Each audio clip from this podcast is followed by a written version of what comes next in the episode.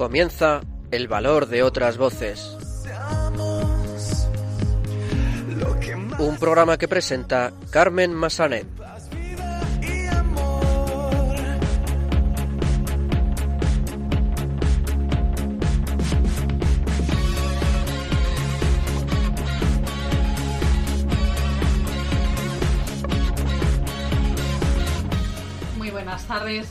A una nueva edición del Valor de otras Voces, el programa de discapacidad de Radio María. Nos acompaña, como siempre, en estos micrófonos Silvia Lacalle. Muy buenas tardes, Silvia. Buenas tardes, Carmen, y buenas tardes a todos. Otra vez estamos aquí. Eh, comenzaremos el programa de hoy hablando del cortometraje titulado Vida, del director y productor gallego Rubén Ríos, una bonita historia de amor contada desde la realidad de las personas con discapacidad intelectual y sus familias. Escucharemos también el testimonio de Carlos Bou, él es padre de María, que tiene 36 años y parálisis cerebral. Además, Carlos, junto a otros dos seminaristas, organiza Pascuas y campamentos de verano para personas con discapacidad. Los locutores de Radio Roncali, emisora de la Fundación Juan 23 Roncali, regresan ya de sus vacaciones para traernos las últimas noticias sobre discapacidad. Y finalmente conoceremos el trabajo de la Fundación Antonio Guerrero. Se trata de una organización que opera en Sevilla y lucha por la mejora de las condiciones de vida de las personas con discapacidad intelectual. Comenzamos.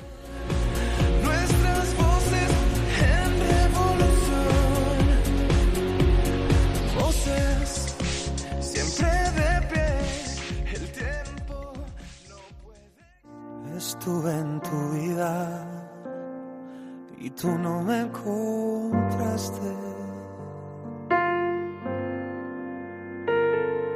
Bebí de aquel vaso vacío que tú me dejaste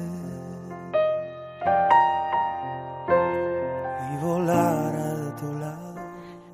Pues esta canción que están ustedes escuchando es la que forma parte de la banda sonora de este cortometraje de vida que se estrenó el pasado 27 de septiembre en los cines Callao de Madrid. Un cortometraje que no va a dejar indiferente a nadie. Es, como decíamos, una bonita historia de amor contada desde la realidad de las personas con discapacidad y de sus familias. Y no hay nadie mejor que el director de este cortometraje para explicarnos cómo fue el proceso de creación de esta historia y los entresijos del rodaje. Hoy lo tenemos al otro lado del teléfono. Muy buenas tardes, Rubén. Muy buenas tardes. ¿Qué tal, Rubén? Bueno, ya recuperado de las emociones del estreno. Sí, realmente eh, está recuperado, pero queda, ¿no? Es eh, muchas emociones, mucho trabajo para llegar hasta ahí y claro, cuando cuando llegas y, y ves a, a Callao, pues el, eh, una de las salas de, de, la cuna de nuestro cine, pues de pie aplaudiendo, pues dices, ¿qué hemos hecho? ¿no? Y tú lo decías bien ahora, ¿no? Es decir, la verdad. Y mm, hemos conseguido, a través del objetivo, tanto en el cortometraje como en el propio documental que nace de ese cortometraje Mais Cabida, pues plasmar eh, una verdad eh, que está ahí y que muchas veces no la vemos por, porque no tenemos conocimientos sobre esa realidad y sobre todo lo que, bueno, todo lo que está en torno a, al mundo de la discapacidad. Pues cuéntanos cómo surge esta idea de realizar un cortometraje de estas características y qué relación tenías tú antes de todo esto con la discapacidad.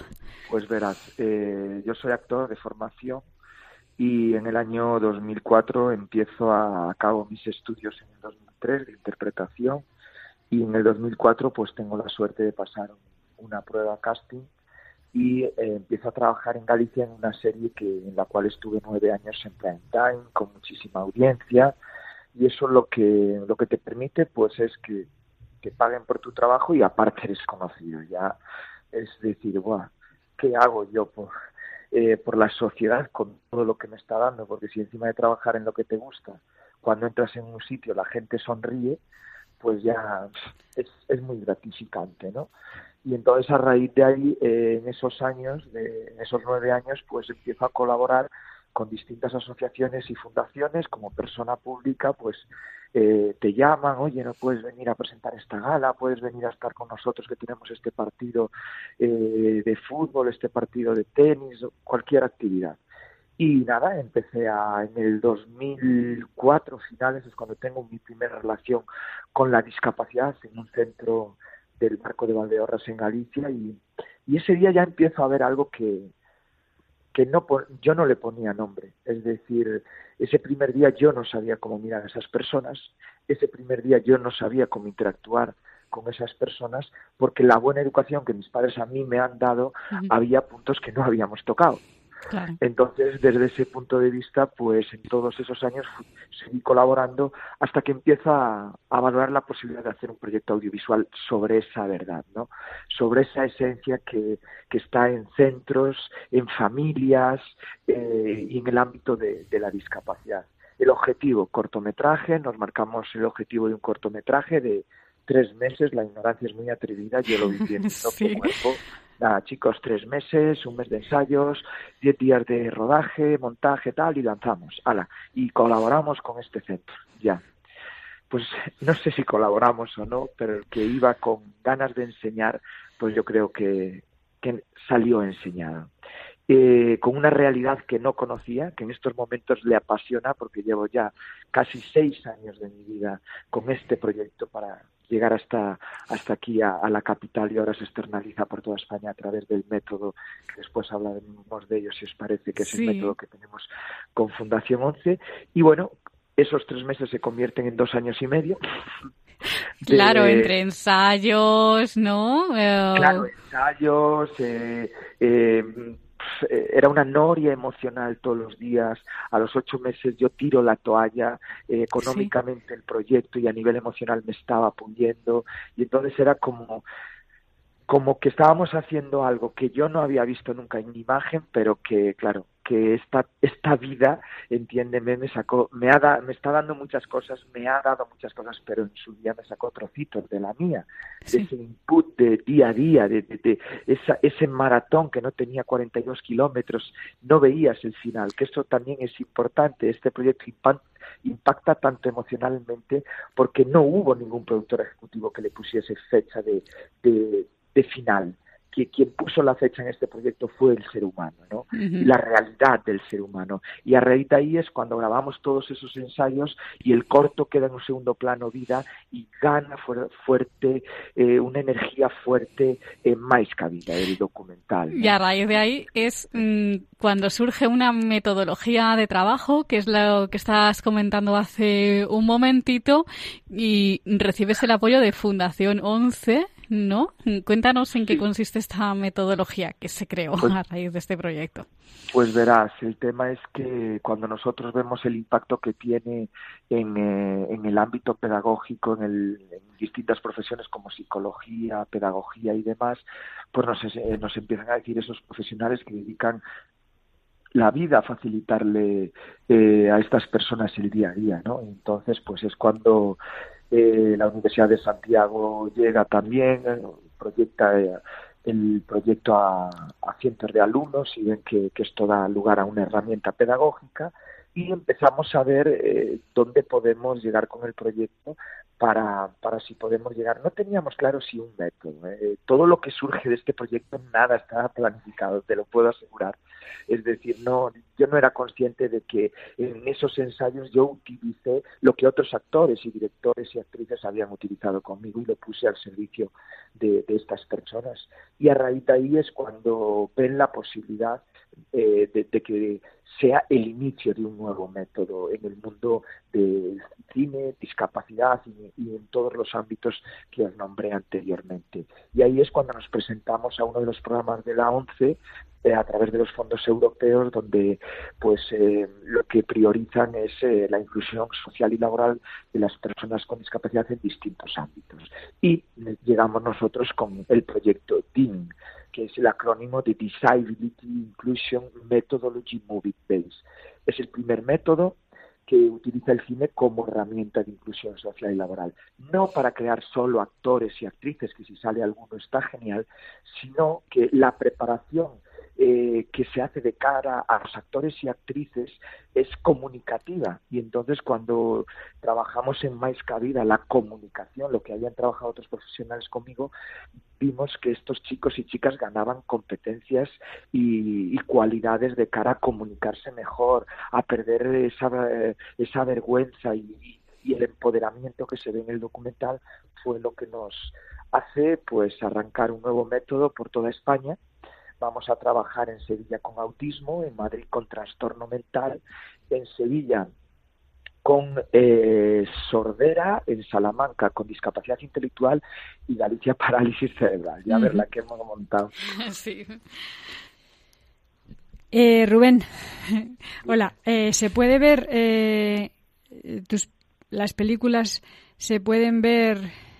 ¿Tienen audiodescripción? Eh, sí, tienen audiodescripción, sí. Claro, el, cortometraje que se ha estrenado ahora eh, se va a, eh, hacer en audiodescripción para que se pueda acceder. Sí. Claro. Sí.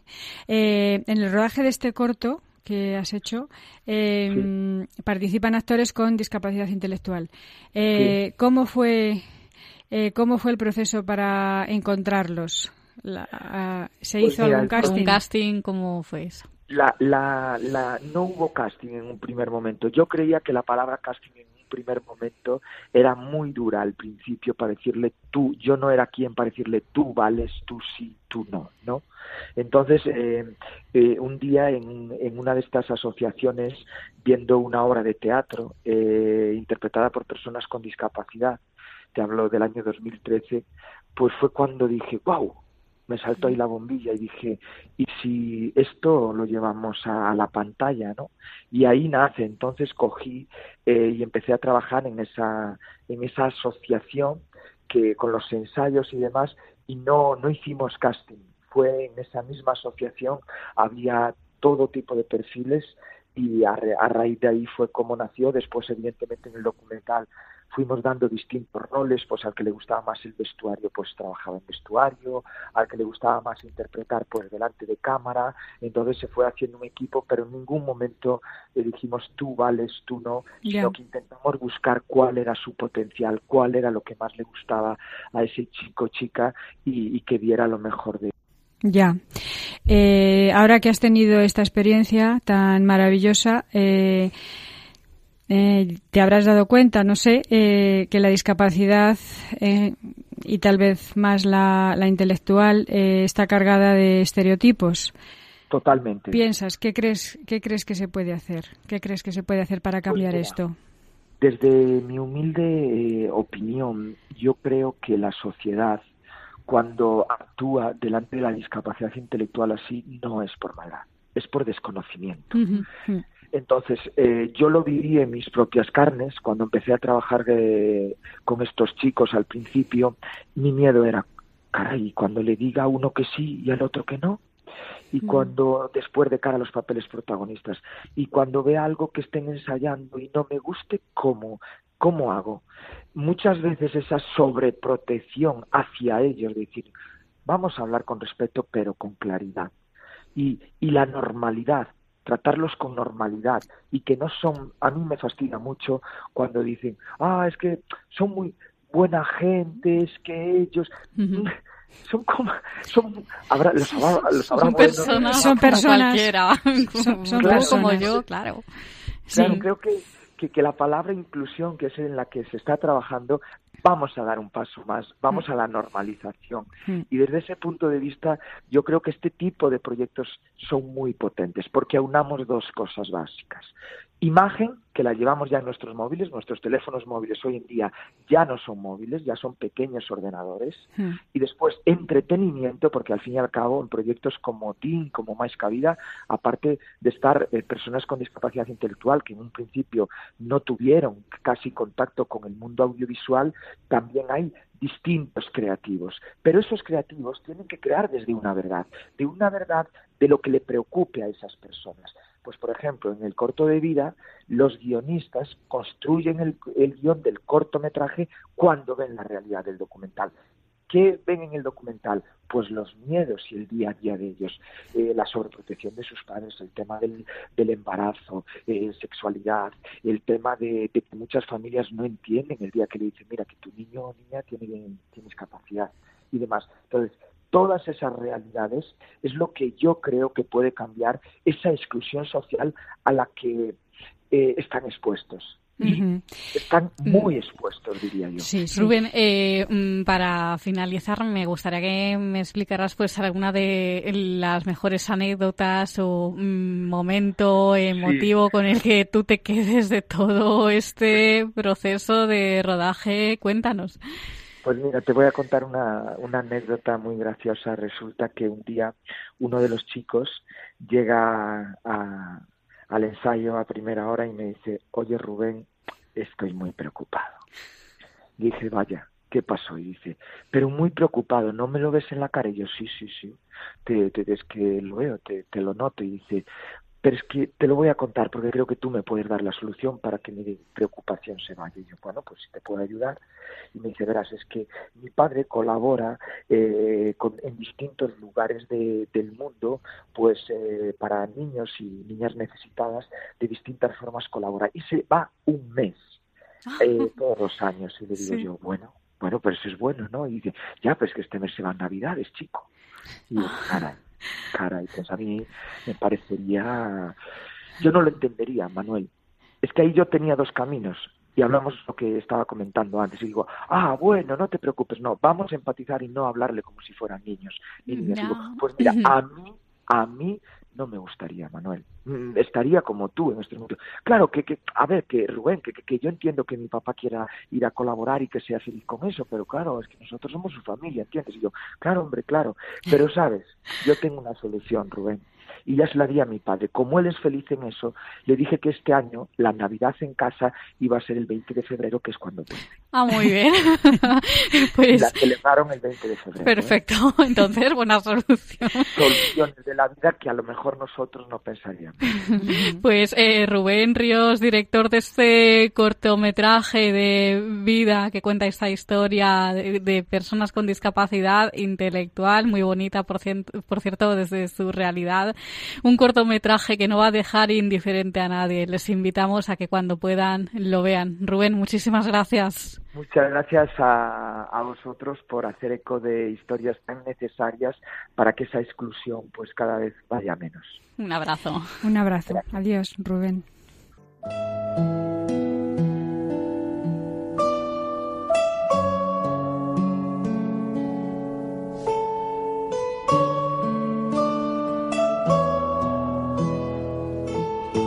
Testimonio.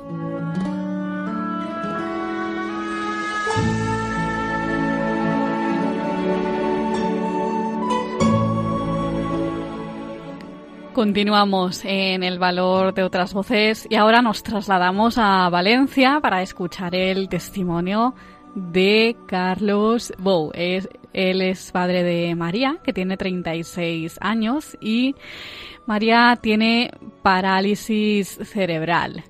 Eh, cuando María tenía 12 años, Carlos quedó viudo y tuvo que sacar adelante a su hija él solo, aparte a otro hijo más. Además de todo esto, Carlos, junto a otros dos seminaristas, organiza Pascuas y campamentos de verano para personas con discapacidad. Y también hay que decir que Carlos se acaba de ordenar diácono y se está preparando para ser, sacerdote. Vamos a dejar que sea él quien nos lo cuente. Muy buenas tardes, Carlos. Hola, muy buenas tardes. ¿Qué tal, Carlos? Muy, buenas tardes. Un poco emocionado, un poco. sí, te has emocionado. Bueno, sí. lo entendemos, es normal. Pues, Carlos, vamos eh, con la experiencia personal con María. Eh, ¿Cuándo os dais cuenta que algo no marcha bien en ella? bueno, pues es, es un sufrimiento en el parto, o sea que fue, iba, el embarazo fue normal y incluso eh, como diría yo, preparado, hicimos ejercicios, mi mujer y yo, pero en el parto, pues, pues mi mujer no, no dilató ya bastante y, y bueno, pues estamos hablando hace 36 años, pues hicieron, pues a la pobre, a la pobre Rosabel le hicieron una sangría y salió Marieta, pero María ya nació con pues eso, con una falta de oxígeno en el cerebro, que es la lesión que tiene. María tiene una hemiplegia derecha, o sea, el lado derecho, ella es zurda por obligación, y el lado derecho, pues no, no sabe para qué lo tiene. Realmente lo que pasa es que a nivel cognitivo, pues está bastante bien. No habla, pero con los ojos y con, lo, y con su mano izquierda te dice, todo lo que quiere y cómo lo quiere. Y la entiendes perfectamente. Perfectamente, perfectamente. Yo, los ojos son lo que marcan un poco todo, los ojos y bueno, que es una mandona, ¿no? es una mandona. La verdad es que ha sido siempre muy, claro, era, vamos a ver, tengo dos hijos, Carlos y María, entonces siempre parece que te tengas que dedicar más a, a, a la hija que tiene una discapacidad, ¿no? Pero al final yo en estos momentos de mi vocación tengo que decir que el Señor es verdad que a María me la ha cuidado, me la ha cuidado en estos momentos sobre todo porque está en el Cotolengo, María tiene la, suficiente discapacidad eh, severa como para que el mejor sitio donde esté es en un centro que lo lleva el Señor, donde las hermanas del, del Sagrado Corazón de, Jesús del Cotolengo, eh, pues son unas mujeres que dan su vida a Dios a través de las chiquitas que cuidan o los chicos que cuidan en Barcelona. Y, claro, yo hace, pues antes, un año antes de entrar al seminario, eh, María entró allí, estaba, María estaba en una residencia en Castellón, pero mi hijo que me lo ha cuidado, porque muchas veces hablamos de María, pero mi hijo, si hubiera salido un chiquito, yo qué sé, de salir, porque yo la verdad es que no me preocupaba mucho de él, ahora sí que me preocupo mucho, pero, pero hace años la verdad es que no me preocupaba mucho. Vivía con mis padres, yo vivía en Castellón, entonces estaba más pendiente de María. Pero el Señor me lo ha cuidado porque es un chiquito que no sale, tiene una novia estupenda, tienen trabajo los dos. O sea, que no sé si están esperando a que me ordenen sacerdote para que lo bueno, ya los podría casar. Como ah, bueno, eh, claro, eh, el diagnóstico de María, luego eh, en casa, ¿cómo lo lleváis? Bueno, pues en, en, casa, vamos a ver, cuando era pequeñita, pues la verdad es que pues era un peso pluma y entonces pues la manejábamos y la teníamos, pero claro, María, eh, yo sobre todo para poder trabajar tenía que estar María en un centro. Entonces María ha sido una chiquita que prácticamente desde los 18 años ha estado en instituciones. En cuanto a residencia, muchas veces salía el fin de semana porque yo iba a recogerla. Yo siempre he pensado en esa llama de fe que yo tenía que ser los brazos, y no sé, y la boca o la palabra de María para, para un poco eh, pues defender su situación, ¿no? Su, igual que María, muchas, muchas personas con discapacidad que hay, muchos chiquitos. Entonces yo siempre he estado eh, vinculado al mundo de la discapacidad. Es verdad que a mí me llega luego el Señor y, te arrastra y te lleva como completamente en, en, la vocación. Y, y yo hay un día que va don Carlos Osoro recién entrado en la, en la diócesis de Valencia, al Cotolengo a hacer una misa, me invita y ahí veo yo que María tenía que estar ahí. María estaba en Castellón.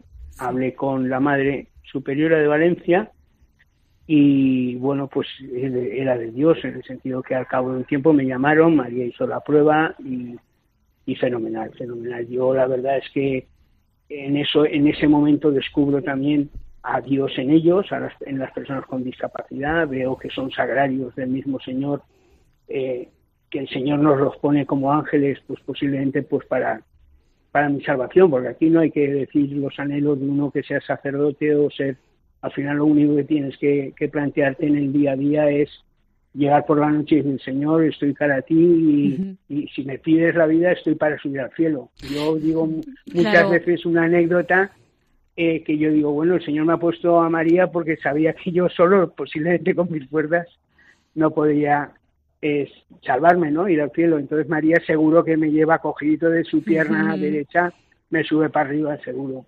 Entonces, claro, Carlos. Mm, porque, se, como decíamos, quedas viudo cuando María tiene 12 años. Eh, claro, Carlos 8. La verdad es que la estructura mía familiar también ahí, pues el Señor me cuidó, me cuidó porque, porque yo me marcho muy joven de mi casa, yo me marcho con 20 años y vuelvo a mi casa pues con 30 y algo y, y con dos chiquitos, María en una sillita de ruedas y Carlete escogido de la mano con 8 años. Entonces, eso, eh, mis padres, mis hermanas han sido una estructura familiar, mis cuñados, que me han que me han protegido y me han ayudado. Bueno, yo luego para trabajar, te lo estaba diciendo, me fui a Castellón y María fue una residencia en Castellón. Siempre he ido buscando para poder trabajar, pero pero Carlete se quedó con mis padres. Podría haber sido un chiquillo, vuelvo a decirlo de antes, ¿no? Un chaval que Espera, yo qué sé, pero es que ni fuma ni bebe, hmm. ni sale por la noche. Carlos, eh, vamos a volver un poquito al pasado. De, de, lo que nos estás contando, vamos a volver un poquito al pasado. Mm, cuando te quedas viudo, eh, sabemos que, y cuando María tiene 12 años, que, que, te separas un poquito de la iglesia, ¿no? Sí, ¿Qué, ¿Qué, fue, ¿Qué fue lo que te hizo, ¿qué fue lo que te hizo volver? ¿Qué te hizo volver? A tener fe otra volver, Pues Vamos a ver, yo creo que mis padres me transmitieron una fe, yo tendría una llamita que no se había apagado ¿eh? y durante muchos años, pues al final, bueno, vamos a ver, se muere mi mujer, bueno, primero nace María con discapacidad, eh, si no está Dios en tu vida, eso es una maldición, se muere tu mujer, es otra maldición, y pero claro, en Cristo que te que resucita y con su resurrección nos, nos salva a todos, pues la vida cambia completamente. Entonces, ¿cómo llego ahí? Pues yo no estaba bien. Yo trabajaba para una multinacional, ganaba, tenía un buen sueldo, tenía coche de la empresa, tarjeta de la empresa, me podía ir a los fútbol, a los toros cuando quería, pero al final estaba al vacío todos los días. Yo no me daba cuenta, sentía esa sensación de que al final el anhelo del hombre, ahora que he estudiado teología, pues te das cuenta que el Señor, o sea, el hombre tiene en el corazón un anhelo de amor que solo lo cubre Dios. Entonces, pues yo estaba vacío y todas las volví a casa y estaba vacío, volví a casa y estaba vacío. No me cuidaba y al final, pues mi hermana, que al final el Señor pone ángeles en mi camino, mi hermana me dice, Carlos, no te veo bien, vamos al médico. Vamos al médico, me dieron, me hicieron unas pruebas, el pobre médico me llamó por teléfono, oye Carlos, vete a urgencias que te están esperando. Total que tenía muy mal el hígado, pues porque no me había cuidado, no me había cuidado. Y, y, pero el hígado al final es un órgano que si lo cuidas se regenera, es un, órgano y, y la verdad es que me conseguí de la empresa un arreglo y me prejubilaron y la verdad es que he estado este tiempo que me ha permitido a mí tener unos ingresos para poder mantenerme y poder mm. estudiar la teología, estar en el seminario. Sí. Entonces, ese es el, el, punto de, vista que decir, el Señor me, me sacó de, de, un pozo que, que, no tenía o que ya había llegado ya al fondo del pozo, ¿no? Y el Señor siempre con una mano hermana te rescata. Carlos, háblanos de estas eh, Pascuas, estos encuentros, eh, campamentos de verano para personas con pues, discapacidad pues, que organizas. Claro, vamos a ver, el Señor siempre hace las cosas perfectas. Muchas veces nosotros nos damos cuenta y llegamos al seminario, en el seminario nos encontramos tres seminaristas, yo padre de María y dos compañeros, que hoy uno es sacerdote y el otro es diácono, se ha ordenado conmigo, que que tenían dos hermanitas con discapacidad. Entonces, pues bueno, eso nos permitió estar en el seminario hablando mucho de que al final nuestra vocación de servicio a los más débiles, a los elegidos del Señor, es, el Señor nos había puesto a, estas tres chiquitas, a Patri, a Ana y a María, nos había puesto por algo, es decir, para que nuestra vocación sacerdotal sirviéramos, viéramos que, que en ellos estaba, está el Señor. Entonces, pues eso junto con las hermanas de la, una comunidad de hermanas que hay en Valencia, de las hermanas de la consolación, que, que claro, su carisma es consolar porque hay muchas heridas en las familias con, con, con, hijos discapacitados, sean cristianas o no, hay muchas heridas porque es el propio Evangelio, es decir, ¿quién, quién ha pecado? El padre, la madre, el chiquito, ¿eh? el, el, Evangelio de, del ciego, ¿no? Entonces, sí. eh, el Señor, pues el Señor, eh, a través de estas hermanas, pues empezamos a colaborar, tenían un grupo de voluntariado de chicos y de chicas jóvenes que querían servir y, y bueno, pues nosotros eh, en esos campamentos hemos hecho, como si dijéramos, tres o cuatro pilares. Uno, el seminario, porque al final en nuestra vocación sacerdotal, nuestra formación para ser sacerdotes, es importantísimo descubrir en los, en los pobres, los pobres a, a Dios, y eso ha ayudado que muchos seminaristas, hoy sacerdotes, pues eh, descubran a, a, descubran este mundo de la discapacidad tan importante para que no sean extraños estos chiquitos.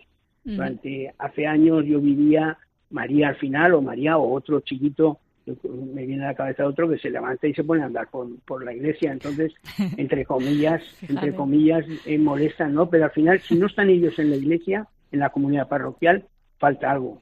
Claro el Señor nos quiere a todos. Carlos. Entonces dime. Eh, perdona que es sí, que la, enrollo, no, es que la radio el tiempo es oro me encantaría sí, sí. hablar más contigo pero enrollo, eh, dinos por favor un, nada, nada una forma de contacto para que bueno, uh, quería... se puedan informar más los oyentes acerca de estos encuentros y si quieren colaborar pues bueno, yo te diría, te daría mi teléfono y yo qué sé, no, es que yo estoy ahora en una parroquia en Valencia. Nada, haciendo, eh, si quieres, danos un correo sé, electrónico, por un ejemplo, electrónico, un teléfono y nosotros bien. luego uh, lo bien. decimos eh, cuando muy demos bien. las formas de contacto en el programa. Muy bien, de acuerdo. ¿Te lo digo ya? Sí, o... por favor, dinos. Sí, 607 08 6319. Y, y el, el correo, correo, electrónico, por favor. Carlos Bou sí. 08, uh -huh. todo junto, sí. eh, arroba gmail.com. Perfecto, Carlos. Pues eh, acabamos de escuchar, como decíamos, el testimonio de Carlos Bou, padre de María, sí. que tiene 36 años y tiene parálisis cerebral. Carlos, muchas gracias, bueno, de verdad. Muchísimas gracias a vosotros por acordarnos de, acordaros de estos pobres de Valencia. bueno. Para lo que quieras, aquí estamos. Muchas gracias. Muchísimas gracias. Adiós. Adiós. Están escuchando en Radio María El Valor de otras Voces con Carmen Massanet.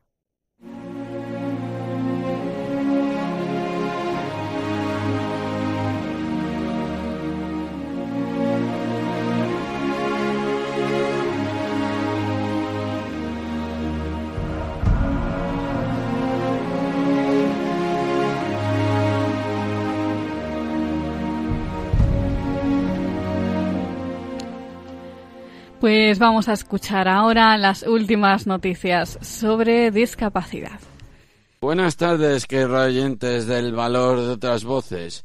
Estamos encantados de volver a sentarnos en estos micros después de este verano lleno de tranquilidad y amor. Los locutores de Radio Roncali, la radio de la Fundación Juan 23 Roncali, os contamos para este 30 de septiembre las noticias de actualidad sobre discapacidad. Mi nombre es Daniel Olías y me acompañan mis compañeros Víctor Rojo y David Soria.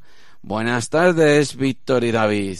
Buenas tardes, radio oyentes. Buenas tardes a todos.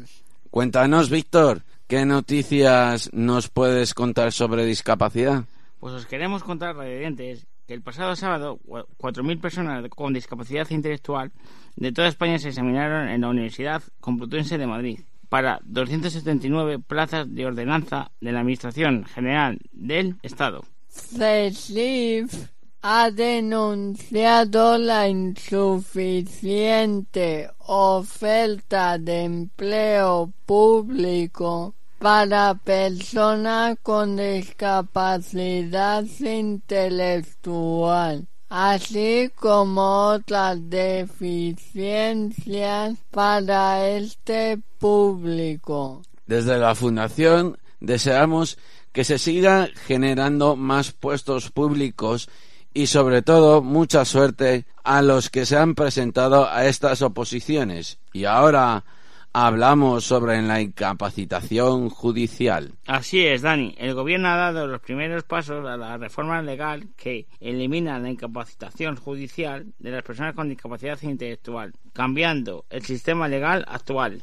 Este otro prioriza el respeto a la voluntad y preferencias de estas personas de acuerdo con la Convención de la ONU sobre discapacidad firmada por España en 2008.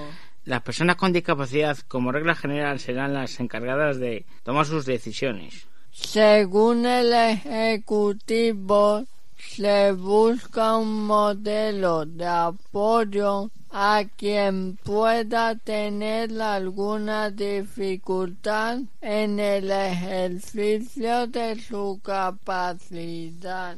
Muy buena noticia. A ver si poco a poco logramos la igualdad. Ahora vamos a hablar de unos talleres muy importantes para nosotros. La Fundación Síndrome de Down de Madrid, miembro de los de Somos Pacientes, ha abierto el plazo de inscripción en sus talleres formativos y grupos de autogestores de su curso 2018-2019 para promover la autonomía personal de personas con discapacidad intelectual. ¿Qué noticias tenemos sobre discapacidad y deporte, compañeros? Podemos contar que la Diputación de Málaga se suma a la creación de la Escuela de Fútbol de Discapacidad Intelectual, EDI, de la Fundación del Málaga Club de Fútbol. Este proyecto de carácter mixto formará parte de la Liga Genuine y tiene como objetivo la normalización de la plástica deportiva y la transmisión de valores como la solidaridad, el compañerismo o la superación, entre otros. También os queremos contar que este mes Rafael Nadal, número uno del mundo, clausuró la cuarta edición del encuentro Más que tenis en Manacor, Mallorca. Un evento impulsado por la Fundación Rafa Nadal y Especial Olympic España en el que han participado 80 deportistas. 65 de ellos tenistas con discapacidad intelectual de todo el país. El torneo ha incluido la, la, modalidad del deporte unificado, en la que juegan juntos tenistas con y sin discapacidad y con el fin de favorecer su inclusión en la sociedad. Ahora os queremos hablar de Alfonso Cabello. Se ha convertido en uno de los grandes protagonistas del campeonato de España absoluto de ciclismo en pista. El deportista paralímpico que nació sin el antebrazo izquierdo ganó la medalla de bronce en la prueba del kilómetro contrarreloj que se disputó en el velódromo valenciano de Luis Puig. Con ello ha querido demostrar y dar a conocer que la discapacidad no es un impedimento a la hora de realizar un objetivo. Lo importante es que ha demostrado que es un deportista de alto nivel, como el resto de los competidores sin objetivos, ni discapacidad, ni no, y no discapacidad.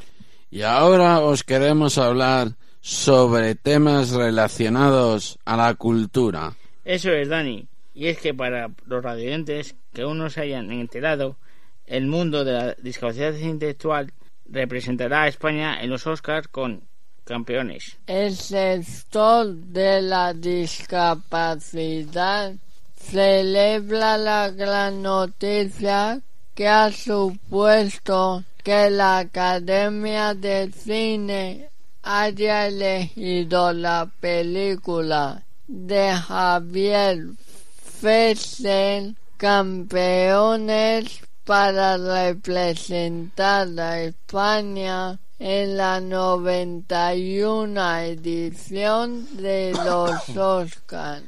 Debido al éxito de esta gran noticia, su director Javier Fesser impartió esta semana un masterclass sobre producción audiovisual a personas con discapacidad intelectual. Estos 15 jóvenes forman parte de Enfocando el Futuro, una productora de creación de contenidos audiovisuales que empezará a profesionalizarse en 2019.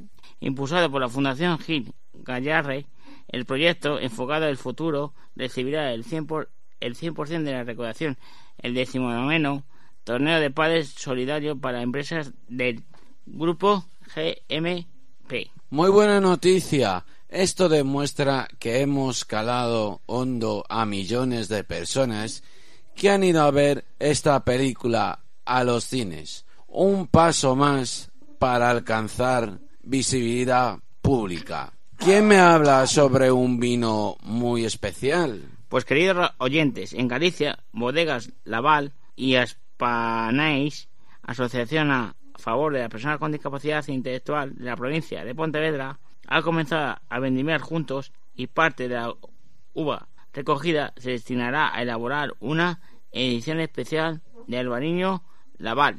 Se trata de una iniciativa a través de la cual se va a construir una residencia en Vigo que albergará 58 plazas para personas con discapacidad intelectual, asegurándoles un hogar cuando por diferentes causas no puedan o quieran permanecer en sus casas. Muchas gracias compañeros. Pues esto ha sido todo por hoy en el valor de otras voces. Os esperamos dentro de 15 días con más noticias de actualidad sobre discapacidad. Gracias por estar siempre ahí.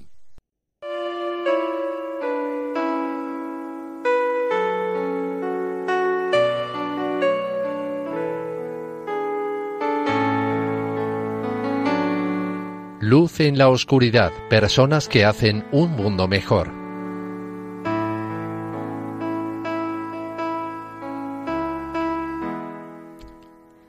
Pues continuamos en el valor de otras voces y vamos a conocer ahora el trabajo de la Fundación Antonio Guerrero, una fundación que opera en Andalucía y se dedica a luchar por la mejora de la vida, de los derechos de las personas con discapacidad intelectual. Y para conocer mejor y más sobre el trabajo de esta fundación, tenemos con nosotros a su presidente, Antonio Guerrero. Muy buenas tardes, Antonio. Eh, buenas tardes, Carmen. Buenas tardes. Bueno, eh, te ha saludado mi compañera Silvia, Carmen soy yo, estamos aquí las dos. bueno, ¿qué tal, Antonio? Nos alegramos de tenerte en el programa. Muchísimas gracias y, y, daros las gracias a vosotros por abrirnos las antenas a este mundo tan, a veces tan eh, con tan poca visibilidad, ¿no? Como es la diversidad y la discapacidad. ¿Cómo nace mm, la Fundación Antonio Guerrero? Cuéntanos. ¿Cómo pues decidís mira, crearla? La fundación, nace, la fundación surgió a raíz de un movimiento asociativo de padres y familias de, de niños de atención temprana que surgió en junio de 2015.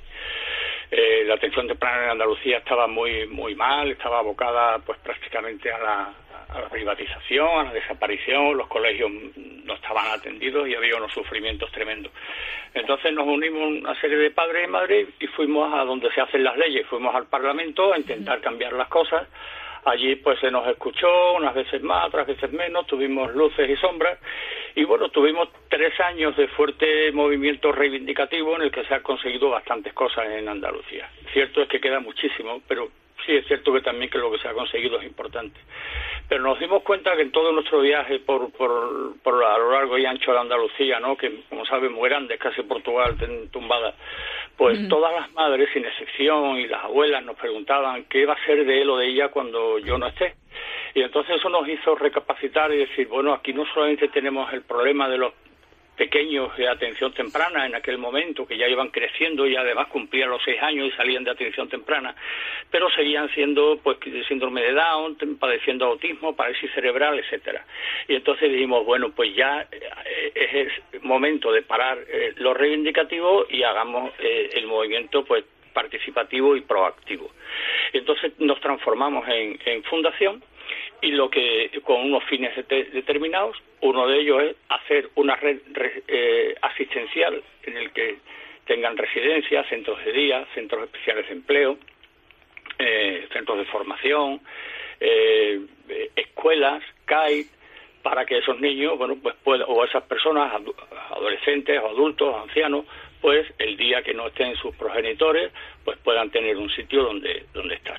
Por otra parte, también nos parecía muy importante la protección legal del patrimonio de la persona con discapacidad, porque en el momento que faltan uno de sus progenitores empiezan a salir familias por todos lados y me lo dejan al pobre eh, o a la pobre en la calle la beneficencia y sin un céntimo, sin un piso, sin algo.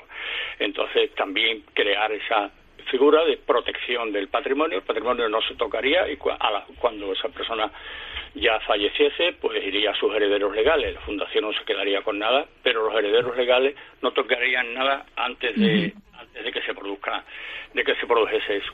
Después también una, una parte importantísima es la, la, mm, eh, la formación a la, a la familia, el saber cómo se debe convivir con una persona con necesidades especiales, bien desde el nacimiento o bien porque por una mala caída, por un ictus, por un accidente laboral o de, o de circulación, pues entras en el mundo de, la discapacidad de repente sin esperarlo.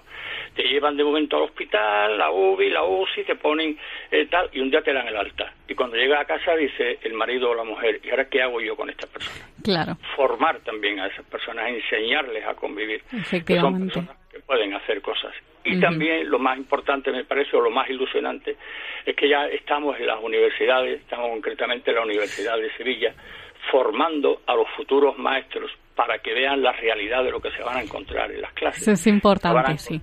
Es muy importante, porque ellos reconocen que no saben, llegan al, al, centro y no saben cómo enseñarle algo a un síndrome de Down, ni siquiera cómo tranquilizarlo, cómo decirle que se siente, o un niño con parálisis cerebral.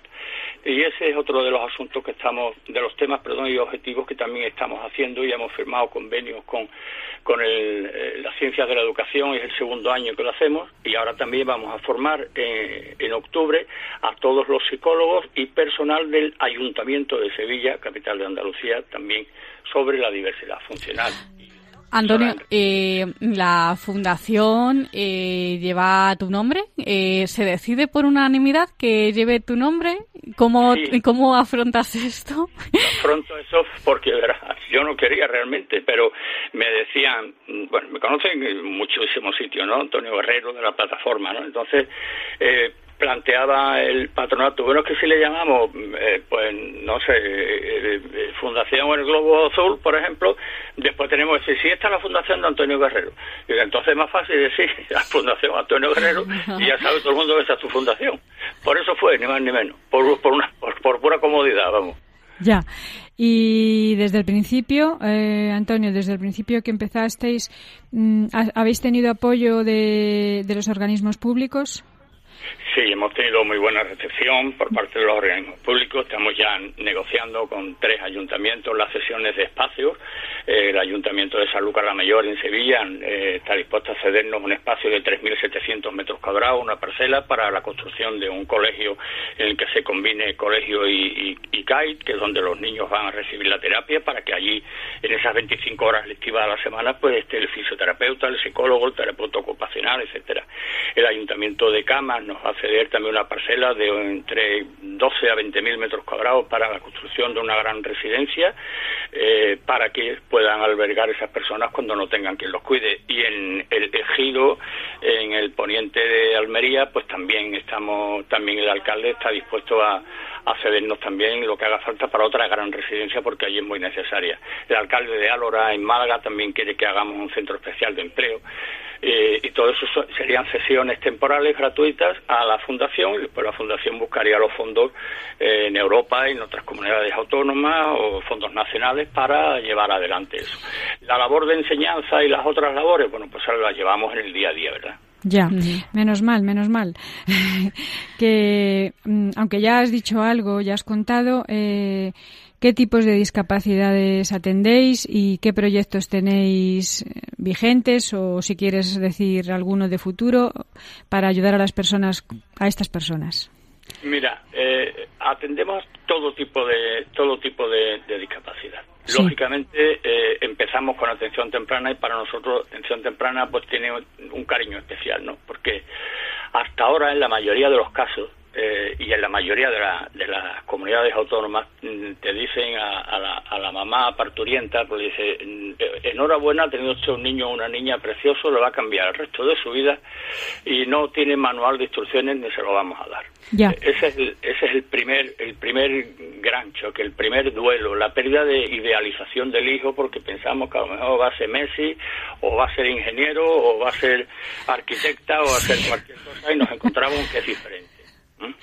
Entonces hay que enseñarle a esas personas y después a las personas que se van incorporando en este mundo, incluido el Alzheimer, que lo tenemos también concebido como, como algo incapacitante, pues tenemos también que enseñar a las familias a no desesperarse con una persona de Alzheimer. Convivir con una persona con Alzheimer es realmente desesperante porque te preguntan una y otra vez, no sé qué hace, tal. Hay que enseñar a esas personas a convivir y también intentar al del Alzheimer, bueno, ahí es la ciencia, ¿no? La que está. Nosotros también estamos financiando líneas de investigación sobre diversos temas. Eh, ahora mismo estamos en el mundo de las mitocondrias y el tema de autismo también, porque está bajando muchísimo la, la prevalencia. Ya estamos casi en uno por 60 de partos, con lo que eso es una prácticamente es una epidemia, no es una locura. Entonces, lo que estamos ahora mismo muy, muy volcados, cierto, es con las líneas de, investigación. Ya. Antonio, eh, ¿necesitáis en este momento voluntarios para que os ayuden en el trabajo de la fundación? Cuéntanos, ¿los necesitáis? ¿Cómo podrían colaborar con, con vosotros? Cuéntanos Siempre hacen falta voluntarios y, colaboradores. Colaboradores son personas que tenemos bastantes, unos personas pues que nos pagan una cuota de un euro al mes, otros de cinco euros, otros de diez, que pueden. Y después el voluntariado, pues también siempre es necesario, porque queremos también dar respiro familiar. Es importantísimo el respiro familiar. Hay matrimonios al borde ya del, del, del, caos y hay, hay, que darle esa semana, esas dos semanas de respiro. Ahí sí nos harían falta pues voluntariado especializado y cualificado, lógicamente, para que en los centros de día pues o, o en la viviendas tuteladas que también queremos crear, pues bueno, pues esa persona esté el tiempo que sus padres necesiten o su familia necesiten para ese respiro, ese volver a coger ánimo y seguir caminando. Pues si te parece, Antonio, nos vas a dar eh, las vías de contacto de la Fundación para que esos oyentes que nos estén escuchando, pues eh, os puedan llamar y, mm, informarse un poquito mejor de cómo pueden colaborar, bien como voluntarios o bien mediante donaciones. Pues mira, el, el mail es muy fácil, es fundación arroba fundacionantonioguerrero.org. Y el teléfono también es muy fácil, es 653 23, 23, 23. Pues sí, muy fácil, la verdad, fácil de recordar. Pues Antonio Guerrero, presidente precisamente de la Fundación Antonio Guerrero, ¿no? que lleva tu nombre. Muchísimas gracias por estar con nosotros hoy y ayudarnos a conocer un poco más sobre vuestro trabajo.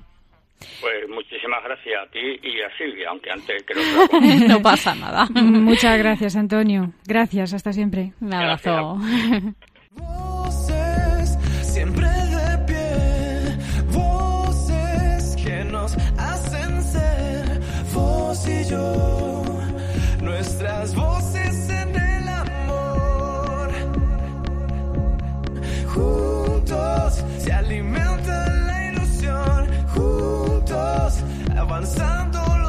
dos hacia un día por venir que deseamos aún mejor.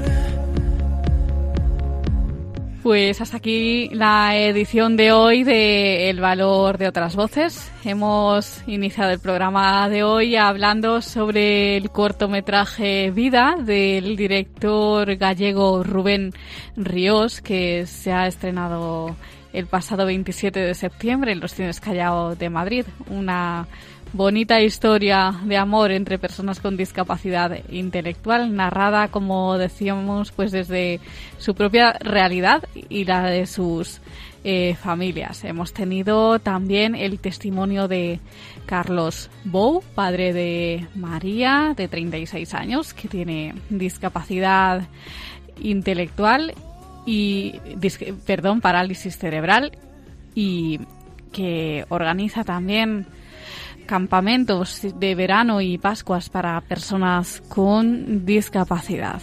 También hemos tenido las noticias, las últimas noticias sobre discapacidad con los chicos de Radio Roncali, perteneciente a la Fundación Juan 23 Roncali. Y finalmente hemos conocido el trabajo de la Fundación Antonio Guerrero, que trabaja por mejorar las condiciones de vida y los derechos de las personas con discapacidad. Una fundación que opera, como decíamos, en Andalucía. Y les recordamos nuestras vías de contacto. Por un lado tenemos nuestro correo electrónico el valor de otras voces arroba radiomaria.es y el número de nuestro contestador 91 153 8570. Les vamos a recordar los datos de la Fundación Antonio Guerrero, los datos de contacto. Eh, el mail es fundación arroba el teléfono 653 23 23 23 y de el correo electrónico de Carlos Bou es el siguiente carlosbou08 arroba gmail.com y su teléfono 607 08 63 19.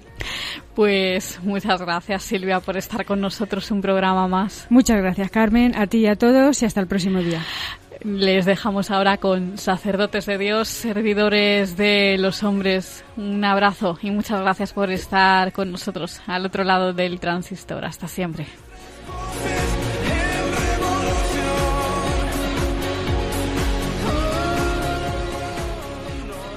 Han escuchado El valor de otras voces. Un programa presentado por Carmen Massanet.